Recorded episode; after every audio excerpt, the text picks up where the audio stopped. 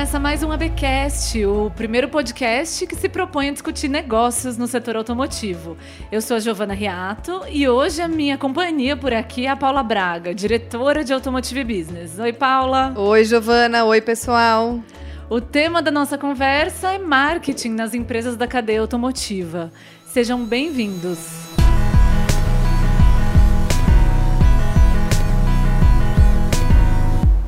A nossa convidada de hoje é a Fernanda Nascimento. Ela é diretora de Planejamento e Estratégias da Stratlab e uma super especialista em marketing digital. Bem-vinda, Fê. Se apresenta e conta um pouco do onde você tem concentrado esforços.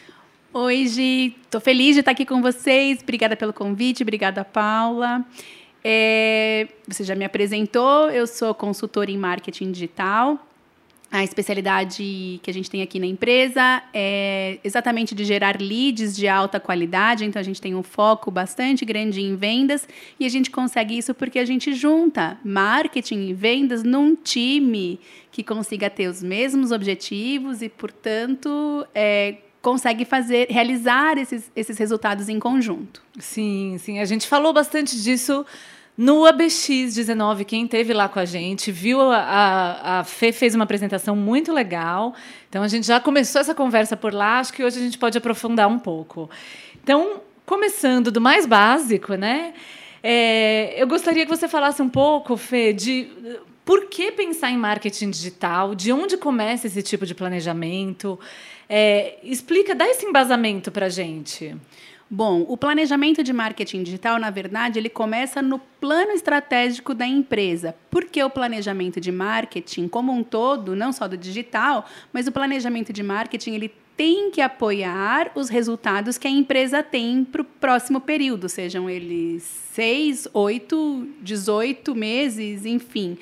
É, muitas empresas, inclusive, fazem o planejamento de três ou cinco anos e o marketing digital precisa desde já pensar como vai apoiar a entrega desse resultado.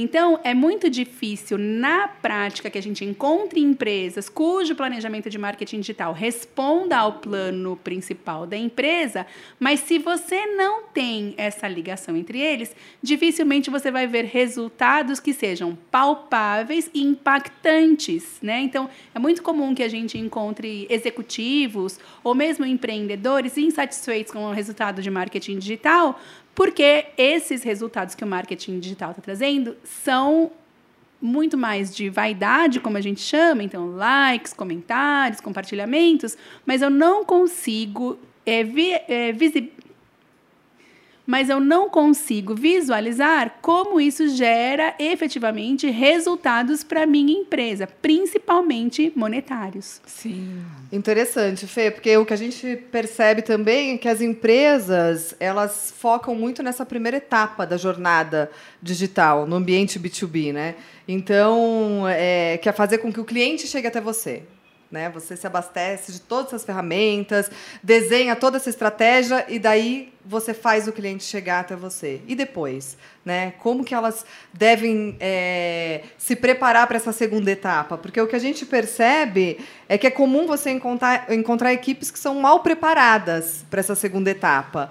Parece que a sua jornada termina ali e você não consegue depois continuar essa conversa e fazer uma entrega muito mais rica. Como que as empresas podem corrigir isso durante o processo e evitar esses maus resultados? É, eu vou até fazer, o, vou ampliar um pouquinho mais a sua pergunta, Paula, porque na verdade é, você falou, acho que é uma coisa que é bastante, é bastante real no mundo corporativo. A gente, é, a gente se prepara para o topo de funil, né? Como a gente chama no marketing. Então, a gente amplia a comunicação para a gente fazer o máximo de atração possível e um, traz um monte de leads para dentro do funil de vendas ou de marketing é, e depois passa meses e mais meses nutrindo esses leads. Na verdade, o que tem acontecido é que quando o comprador, né, o consumidor, ele ganha poder digital, e ninguém pode ser né, cego nesse momento, porque eu acho que o grande, o grande é, resultado da, da transformação digital é exatamente você ter um comprador digitalizado, um comprador que tem o poder de conversar quando ele quer, de investigar, de deliberar sozinho usando todas as ferramentas que a gente tem disponíveis, é, não significa que ele vai estar pronto para conversa comigo no topo do funil. Ele pode estar pronto para essa conversa comigo no topo, no meio ou no fundo do funil. E se eu fico trabalhando só o cliente no topo do funil, pode ser que eu converse com esse cliente que já está numa fase mais avançada, num diálogo que não faz sentido para ele e, portanto, num conteúdo, numa conversa que não tem engajamento. Então, eu acho que o principal de tudo, a primeira primeiro passo de tudo que ele deve ser feito no planejamento é entender quais são as fases, né?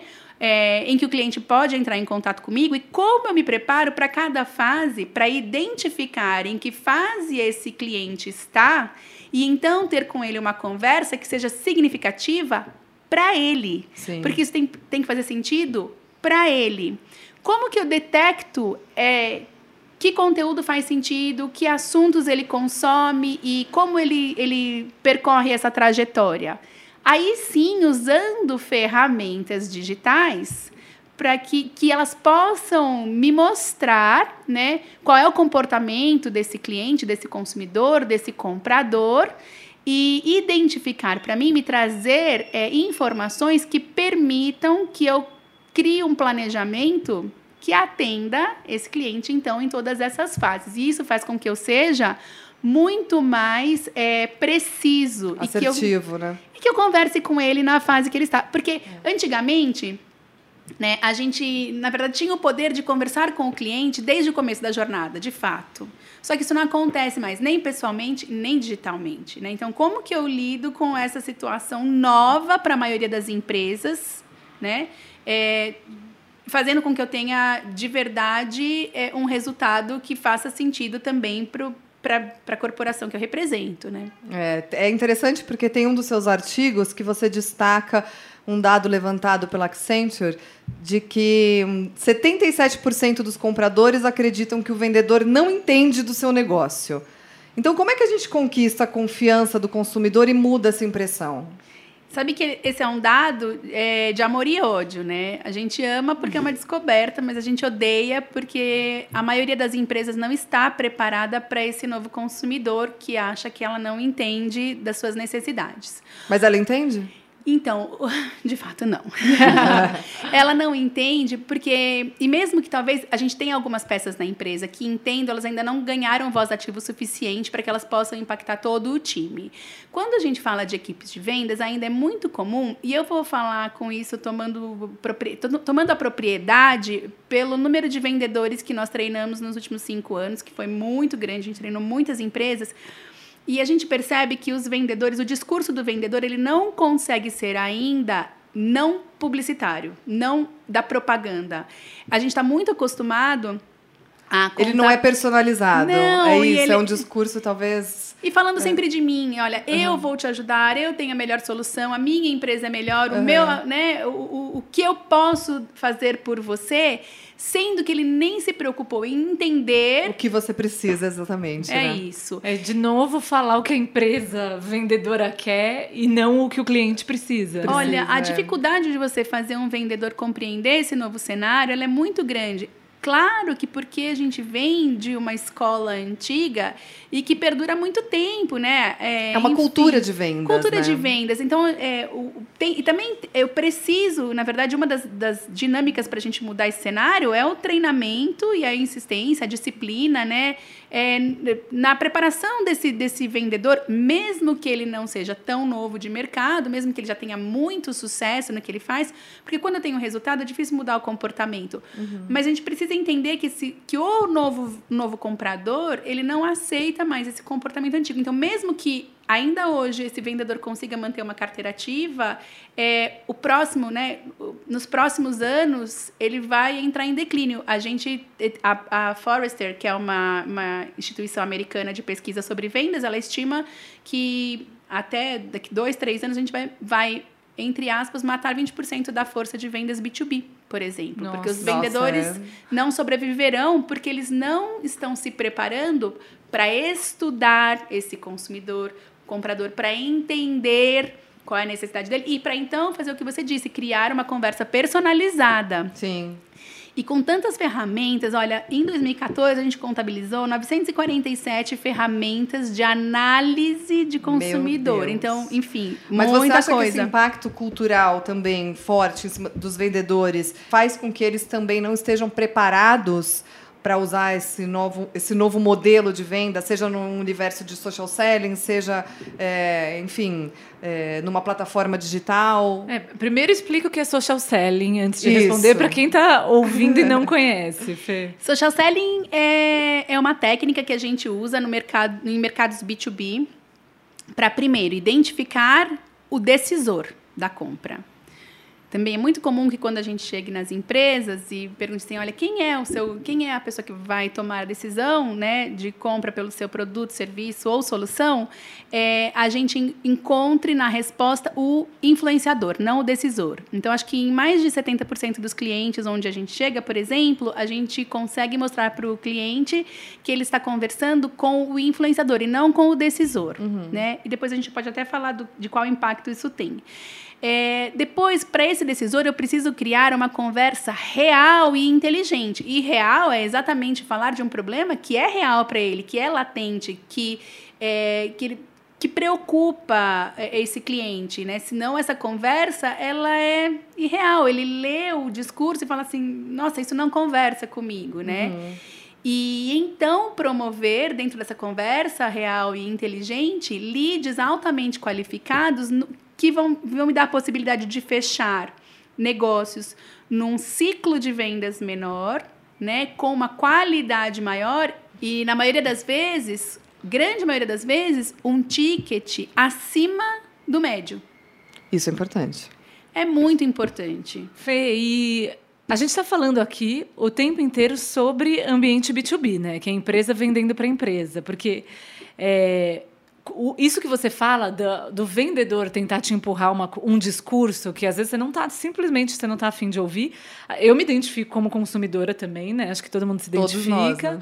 É, mas eu gostaria que você falasse um pouco mais dessa, desse desafio de empresas que estão dentro de uma mesma cadeia de valor precisarem impactar outras companhias, né? Vender para outras companhias. Como você percebe o setor automotivo nesse desafio e quais você acha que são os caminhos essenciais quando a gente pensa em marketing digital em, é, entre empresas, né? Eu vou dar, eu vou, vou falar de algumas coisas para chegar na sua resposta. A primeira delas que eu acho muito interessante é que a gente tem uma contabilidade hoje de que 80% das empresas já começaram a transformação digital estão tentando, mas menos de 7% delas efetivamente conseguiram realizar a transformação digital. Nossa, é muito pouco. E isso significa que as pessoas, né, os profissionais que fazem parte dessas empresas, B2B, né, vendendo de empresa para empresa, ou B2C, vendendo para o consumidor final, elas ainda não estão prontas para esse momento. Segundo, eu acho que a, a linha é que separa o B2B do B2C, ela está cada vez menor.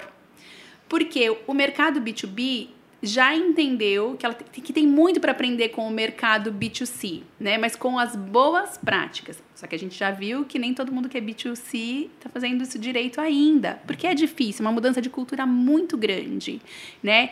Então eu acho que a gente pode com essas informações entrar no segmento automotivo, porque a gente até escreveu já no para própria, né, dentro do portal Automotive Business, a gente já escreveu, acho que dois anos atrás, sobre o comportamento do vendedor, né? É verdade. De automóveis. Que a gente tem uma escuta, o nosso vendedor tem uma escuta ativa muito pobre. Ele, a gente não sabe escutar dentro do nosso segmento. A gente é muito bom de falar, mas a gente é muito ruim de escutar. E o consumidor fala cada vez mais, né? Especialmente quando ele vai comprar um carro. Fala demais, porque ele também é formador de opinião. Ele entendeu que ele é conteudista, que ele é formador de opinião. Nem que eu seja formador de opinião, a gente brinca, né? Dentro do, do grupo da família no WhatsApp, mas a gente é formador de opinião, a gente conhece o poder que a gente tem de influência. Então, quando ele chega, ele quer contar, ele quer falar. E se o vendedor não estiver preparado para essa escuta, ele vai perder a oportunidade da personalização, de falar a resposta que o cliente quer escutar. Exatamente, você, ele vai perder a chance de promover o insight para o cliente, porque se o cliente tem o insight, fala assim, sim, é essa a decisão que eu preciso, é esse o carro, o melhor carro, essa é a melhor solução, é, eu gero nele é, um sentimento de que ele precisa daquilo, né? Eu Sim. gero emoção. A emoção gera ação.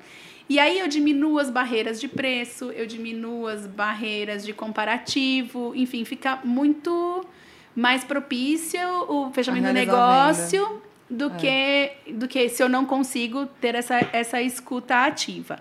Depois, nós temos que falar é, de uma herança cultural que a gente traz das matrizes. A grande maioria do nosso mercado né, é, são de empresas que não são nacionais. E tem uma coisa sobre cultura de empresa que ela é muito forte, é, muito latente quando a gente tem um mercado como o nosso, que as corporações elas tendem a imprimir a cultura que elas querem, Sim. sem observar a cultura que é real. É. Cultura né? regional, né? A cultura e com isso a gente impede inovação, a gente impede a criação, né? Então eu acho que a gente tem um mercado que é muito repetidor. Lógico que não estou falando que é 100% desse jeito, mas a gente tem um mercado que é repetidor e quando a gente conversa com os profissionais de vendas e marketing do setor automotivo, a gente escuta sim deles que eles têm que desenlatar algumas coisas, que eles têm limitação de inovação, que eles não conseguem necessariamente é, realizar tudo o que o mercado exige e o que eles percebem como necessidade dos, dos consumidores, né? E é, sem dúvidas, isso acaba impedindo que a gente atenda o nosso consumidor da melhor maneira, da forma como ele quer ser atendido. O que isso significa? Que quando a gente tem um mercado que se comporta da mesma forma, é, isso não é um problema, porque eu não tenho desvantagem o primeiro que fizer diferente Vai tem brilhar. a chance de mudar, de virar o mercado de ponta cabeça. Olha o espaço. É, né? é, é, isso aí. Mas pegando esse gancho, voltando um pouco para essa história de, das, das concessionárias, dos pontos de venda, né? Vamos falta, falar um pouco sobre customer experience. Né? O setor automotivo hoje está enfrentando um momento de transformação profunda, né? Eu diria nesse processo de venda, com as concessionárias mudando, na forma do uso do carro, com o avanço de soluções, de mobilidade, enfim.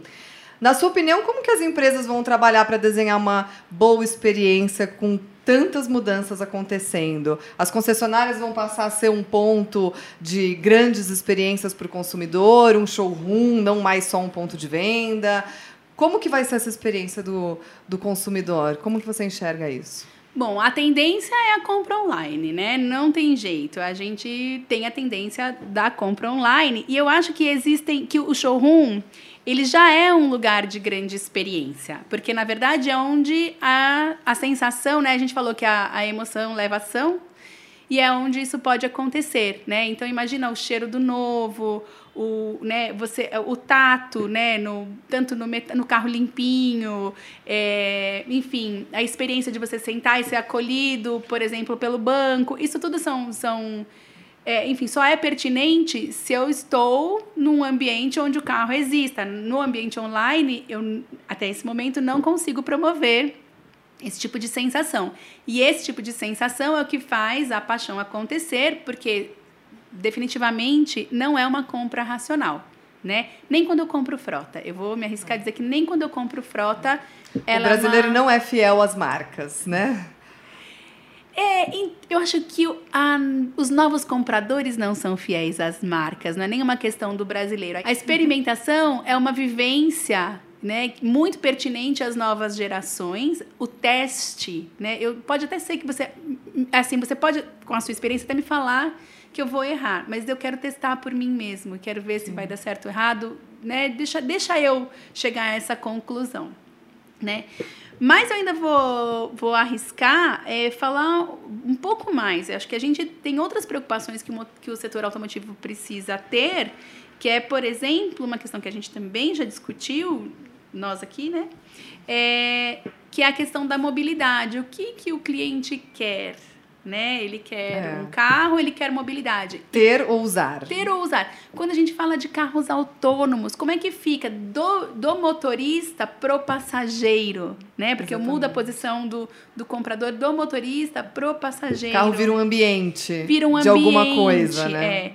Então eu até posso tomar essa decisão por aplicativo, eu posso tomar essa decisão por e-commerce, mas definitivamente eu preciso começar a pensar no, no ponto de venda de uma forma diferente. Eu acho que sim, eu tenho showroom ainda por algum tempo, até que os carros autônomos eles sejam, né, eles os sejam próprios showrooms ambulantes, né? Exato. Né? E uma realidade factível porque hoje né, a gente sabe que existe, a gente sabe que vai ser real, que vai ser real, mas ainda a gente não tem ainda é, isso, né? Não posso partir de agora consumir esse esse modelo.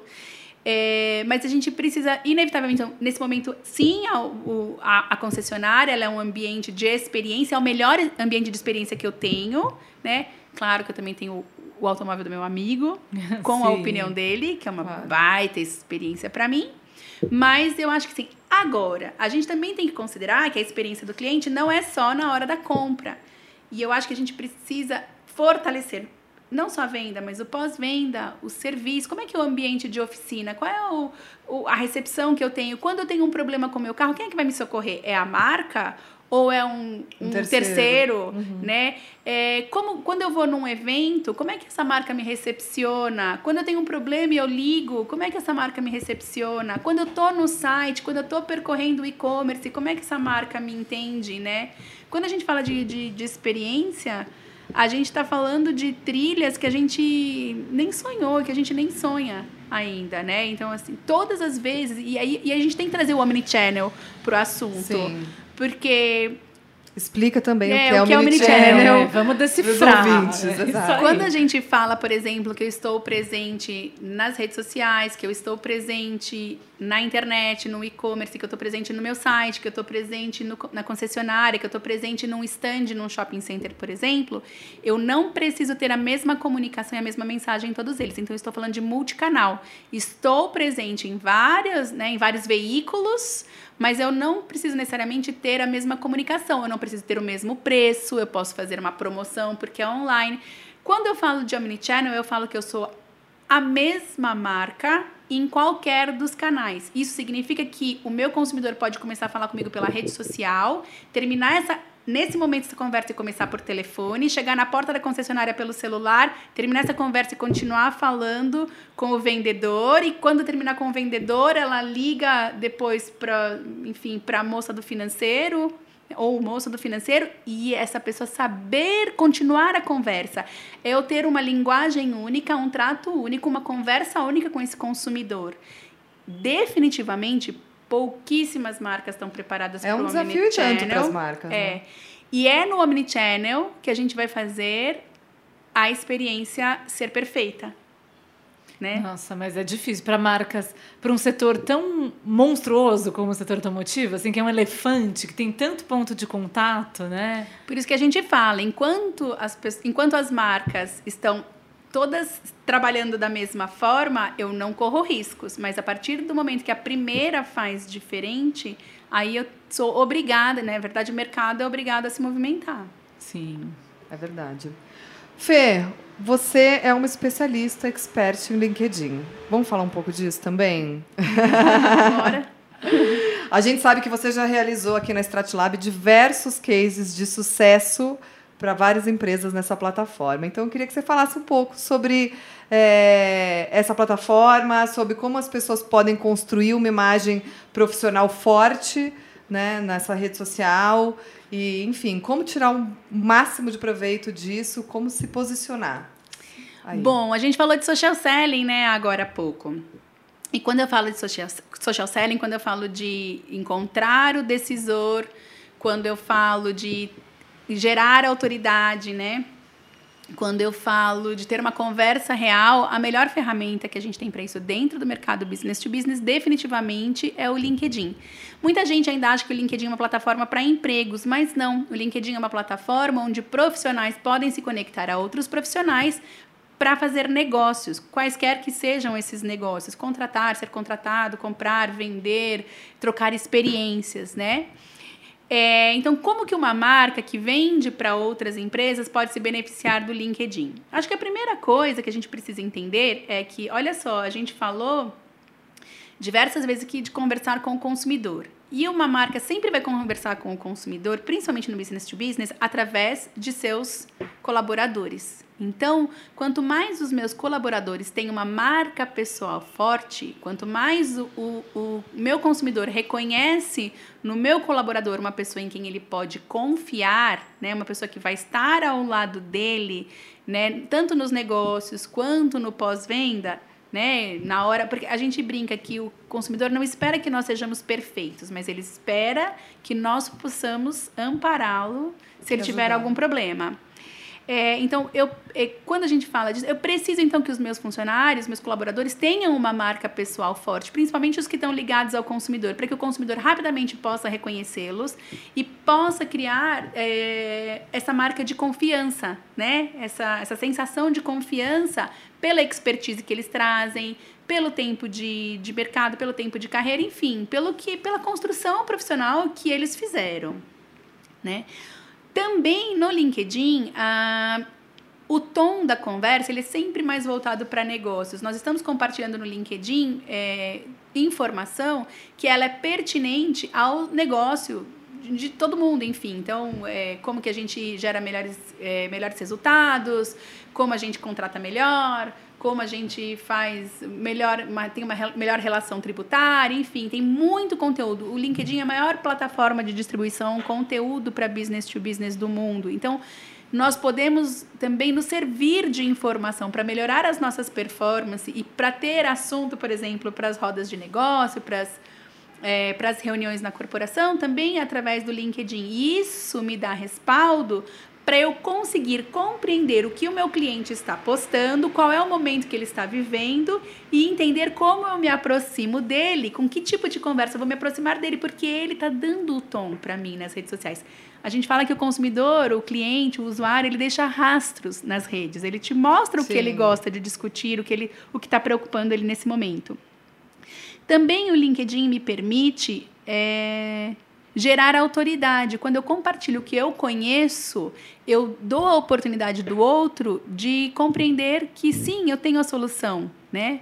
Para o que ele, que ele precisa. A gente fala tanto de ser referência, né? As pessoas que são referências, as pessoas que, estão, que são autoridade no assunto. É, na verdade, ser referência ou ser uma autoridade não é, é não pertence ao a autoridade, né? Não pertence à pessoa. Eu não posso ser uma autoridade porque eu quero ser uma autoridade. Eu consigo ser uma referência quando o meu mercado me considera uma referência. Então, eu só vou fazer isso se eu distribuir, né? Se eu compartilhar com as pessoas o que eu conheço, como eu resolvo problemas, os cases que eu tenho, né? Então, gerando autoridade também, eu acho que é uma forma muito, muito interessante, inteligente da gente, da gente gerar melhores negócios e networking, né?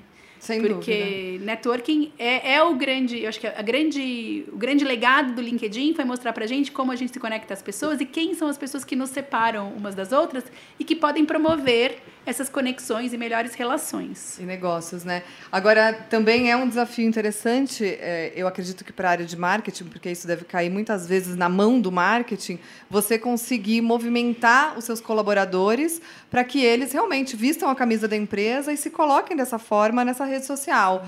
Né? Porque muitas vezes você entende que rede social é algo muito pessoal.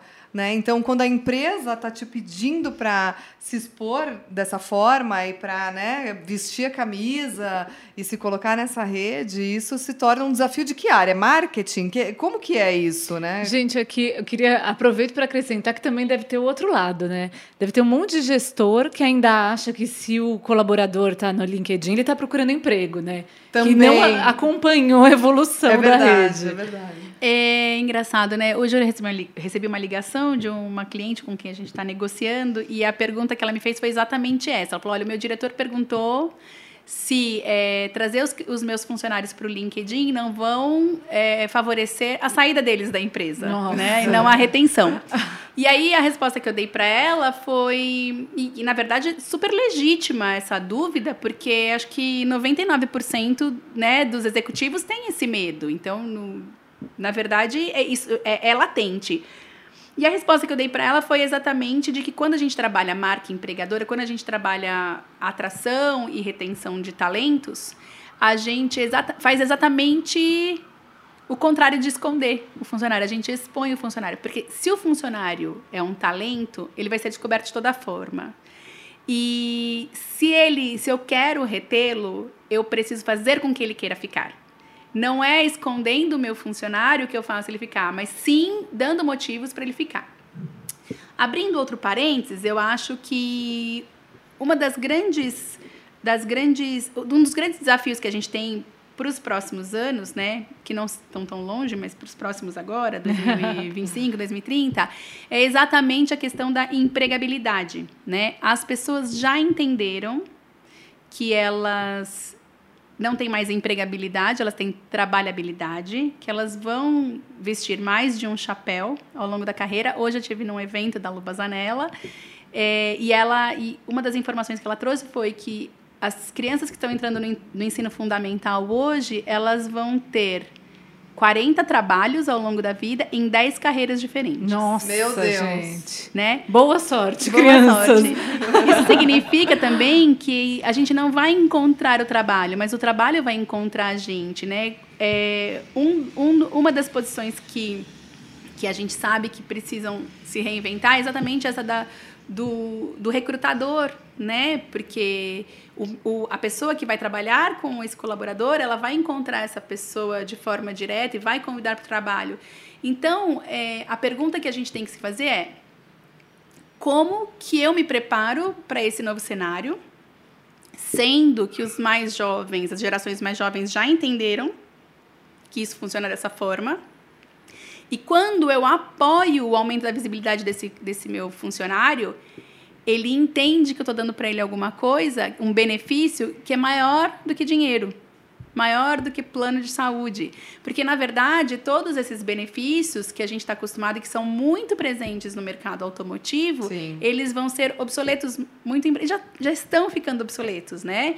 Então, assim, que tipo de benefício, né? O que, que eu vou ter que oferecer para o meu colaborador, para o meu talento, para que ele queira ficar comigo? Então, visibilidade, ajudar a fazer com que as pessoas reconheçam a autoridade desse funcionário, desse colaborador, é, Estou tentando não falar funcionário, inclusive, por causa da questão da trabalhabilidade, não da empregabilidade. Como é que eu faço que ele queira ficar comigo? Porque é isso que vai acontecer e que já está acontecendo. As pessoas querem ser inspiradas, elas querem trabalhar em lugares que as deixam felizes. Querem ser né? reconhecidas também, né? Querem muito. A gente sempre quis, né? Sempre. Eu acho que eu passei uma vida inteira, 20 anos numa corporação, tentando, esperando pelo reconhecimento.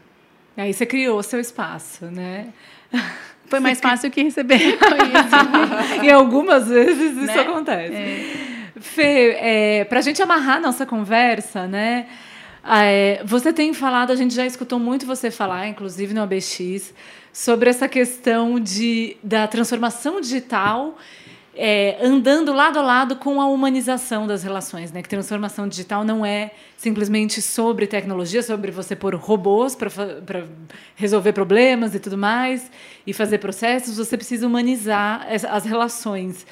E aí eu gostaria que você falasse um pouco desse desafio em uma indústria que, como a gente já falou, tem tantas frentes, tem tantos desafios ao mesmo tempo e é tão imensa, né? É, você tem grandes corporações, como levar a humanização para o marketing nessa, nesse tipo de setor? É, é, eu acredito fielmente que a transformação digital ela serve prioritariamente para humanizar as relações. Porque quando você deixa de fazer o trabalho repetitivo, quando você automatiza o que pode ser automatizado, você dá espaço para estratégia, para soft skill, né, que é empatia, gestão de pessoas, gestão de conflitos, trabalho em equipe, criação, criatividade, enfim, tantas outras. É, tem se falado muito, quando a gente fala de futuro do trabalho, isso vem sempre para a mesa. Assim, olha, que hard skills que podem ser automatizadas serão. Então, o que o, que o robô não faz? Exatamente a humanização. Né? Ele não consegue ser humano. É, é uma coisa que ela é nossa.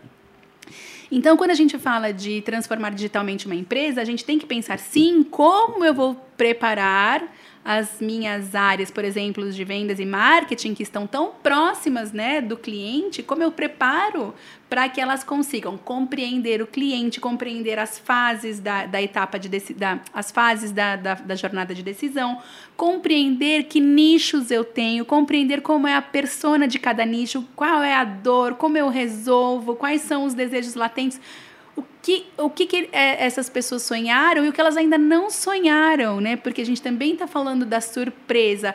A gente tem muitas vezes respostas são dadas nas pesquisas, muitas vezes é, a gente nem sonhava, o cliente nem sonhava com alguma coisa que apareceu na frente dele e de um minuto para o outro passa a ser absolutamente vital e necessário Exato. a aquisição daquilo. Só estando perto das pessoas e compreendendo o comportamento de cada um dos meus nichos é que eu vou conseguir ter relações diferentes, ter ofertas diferentes. E é por isso tudo que as ferramentas estão aí, para que a gente possa efetivamente compreender isso, porque é, e aí é, não é necessariamente eu gerar lead em escala, mas eu entender em escala os diferentes clientes, eu me empoderar da compreensão de tão, tão diferentes é, personas, né? Falando de uma linguagem mais de marketing. Então, acho que a gente precisa diferenciar muito claramente quantas a multidão da personalização, porque quanto mais o tempo passar, vai ter que ser mais personalizado e em escala. E como é que eu faço isso? Nossa, né? esse é o grande desafio. que legal. Para esse futuro próximo, né? Exato, mas é, é um desafio interessante, né? É legal ter esse olhar humano agora. É, e eu também não tenho eu também estou buscando respostas. Acho que nós estamos buscando Sim, respostas, né? Muitas vezes parece que a solução para mim, que sou geração X, né? Parece que a solução ela não é tão óbvia, mas ela está logo ali na esquina. Sim. E a gente vai descobrir qual ela é. Só precisamos estar atentos. É isso aí. Vamos nessa. muito bem, Fê. Agradeço demais, demais sua presença. Foi muito legal ter essa conversa. E nós ficamos por aqui, né, Pá? É isso aí. Obrigada, Fê. Obrigada, pessoal, pela audiência. Eu Giovana. que agradeço. Eu que agradeço. Eu adorei esse papo. Muito obrigada pelas perguntas provocativas. e obrigada pela audiência. Ô, Fê, quem quiser falar com você, te procura onde?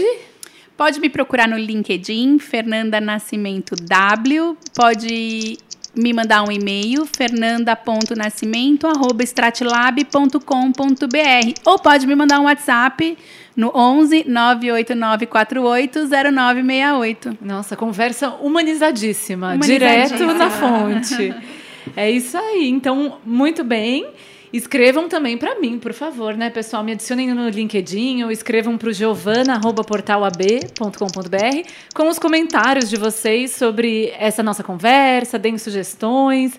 A gente adora seguir esse diálogo para além do, do podcast em si. É, então é isso, pessoal. Nós ficamos por aqui. Eu sou a Paula Braga. E eu sou a Giovana Riato. E quem produz e edita o ABcast é o Marcos Ambroselli. E a nossa trilha sonora foi feita pelo Guilherme Schildberg. Até a semana que vem.